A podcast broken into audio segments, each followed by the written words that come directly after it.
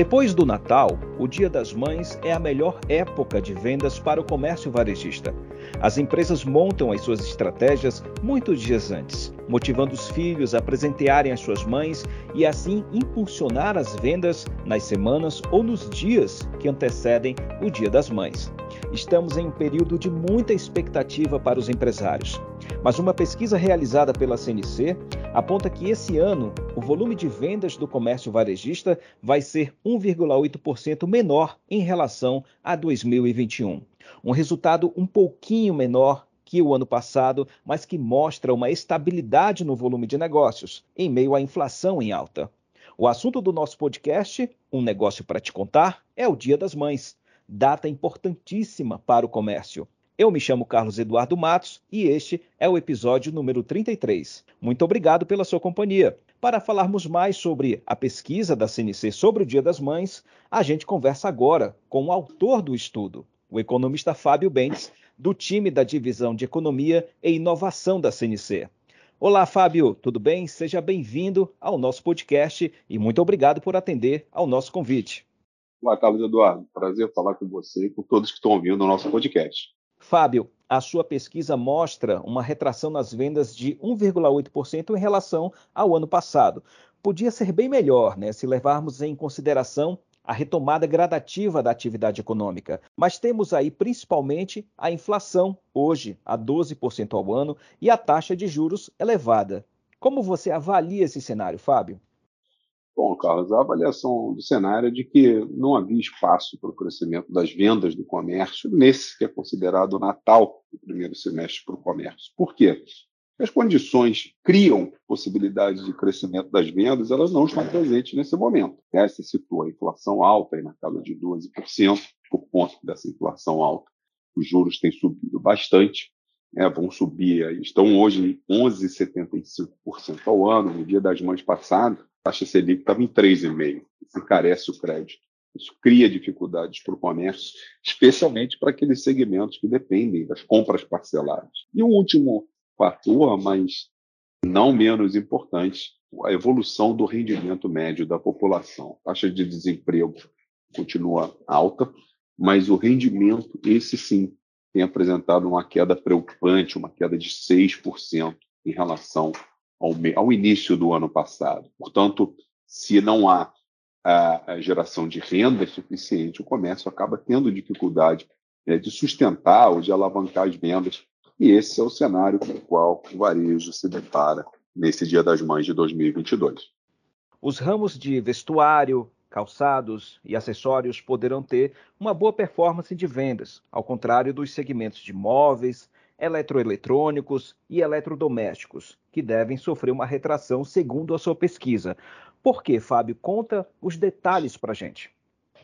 Bom, basicamente, segmentos de móveis, eletrodomésticos, eletroeletrônicos, além de estarem enfrentando um processo de variação de preço muito acentuado, aliás, muito acima dessa inflação de 12%, que já assusta o consumidor, tem enfrentado também um processo de encarecimento do crédito combinado a um comprometimento crescente da renda média da população. São dados do Banco Central, Carlos. Hoje, 33 a 34% da renda das famílias se encontra comprometido com dívidas.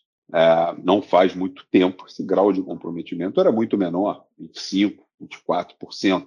Então, houve aí, ao longo da pandemia, de todas as dificuldades pelas pelas quais a economia brasileira passou um, peso maior da dívida no orçamento familiar. E esses segmentos que a gente citou, imóveis, eletrodomésticos, eletroeletrônicos, devem ter, sim, de fato, uma queda aí de pelo menos 9% em relação ao Dia das Mães passado. Né? Quer dizer, não, não bastasse o problema dos preços em alta, o financiamento nesse tipo de, para esse tipo de consumo, né, para essas modalidades de consumo, acaba sendo prejudicado pela essa, por essa escalada né, dos juros, sem contar um outro fator também.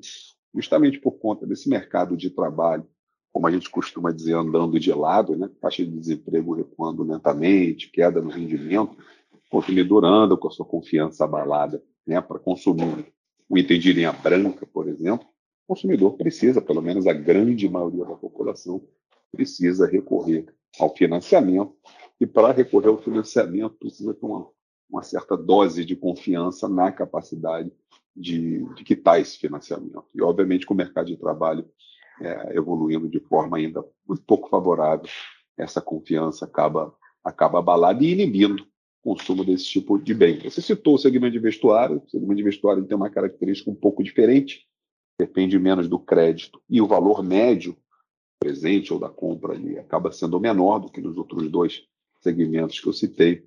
E ali o consumidor, obviamente, vai achar, aliás, como tem achado nos últimos anos, a lembrancinha, o, o presente simbólico, que é o que, que, é possível nesse momento para a maior parte da população. A economia brasileira se recuperou rápido da, da crise sanitária, mas voltou a apresentar um crescimento lento, como apresentava antes do início da pandemia.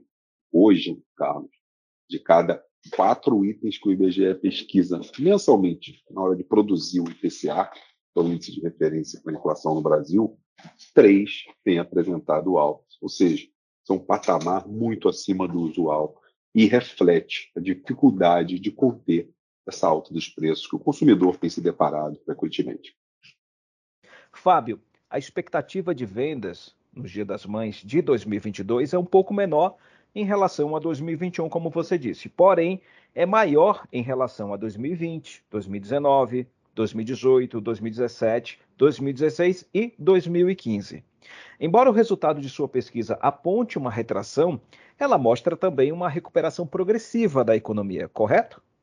É isso mesmo, a recuperação é progressiva, é gradual. Se a gente abstrair, ignorar o ano de, de 2020, que foi um ano né, bastante traumático e complexo para o comércio, para a economia como um todo, o que a gente observa é que, do ponto de vista do Dia das Mães, a gente pode falar o mesmo do Natal, Dia dos Pais, outras datas comemorativas, a gente via um processo gradual de recuperação, uma recuperação lenta, um crescimento lento do consumo. Consumo que vinha crescendo, Carlos, desde, desde 2015, quando o país lutava também para vencer o quê? Fantasma da inflação de dois dígitos. Né? Naquela ocasião, em 2015, por exemplo, a inflação fechou um ano em 10,67%. Hoje, por incrível que pareça, ela está até um pouco maior. Né? E a expectativa para esse ano de 2022 é de que a inflação fique aí no final do ano em torno de 8%. Portanto, a gente sabe que é um processo que não vai ser, ele não vai ser debelado rapidamente, não. Por mais que o Banco Central aumente os juros, vai continuar fazendo. A próxima reunião do Copom vai haver aumento de aproximadamente um ponto percentual na taxa de juros e deve continuar subindo até o final do ano. Isso vai ter como um, um subproduto, como um efeito colateral, um ritmo menor de crescimento das vendas mesmo esse ano. Aliás, não só do Dia das Mães, mas muito provavelmente das demais datas comemorativas. A gente tem visto o governo tentando lançar mão né, de instrumentos menos ortodoxos para estimular a economia, né, liberando o saque do FGTS, por exemplo, antecipando recursos do 13º dos aposentados do INSS. Isso ajuda, faz com que vai, deve fazer, inclusive, com que nesse segundo trimestre o comércio, a economia cresçam um pouco mais do que cresceram no primeiro. Mas é, como esse processo de inflação elevada não vai ser debelado no, no, curto prazo, e aliás tem gente até que acredita que essa liberação de recursos pode até alimentar esse problema da inflação, mas não vem ao caso de discutir esse problema agora é, a gente sabe que o produto de todo esse cenário que a gente tem desenhado aqui é um ponto de vista do crescimento. É um cenário de baixo crescimento para esse ano. Fábio, para finalizar a nossa conversa, eu tenho uma última pergunta. Nós estamos em maio, praticamente no fim do primeiro semestre.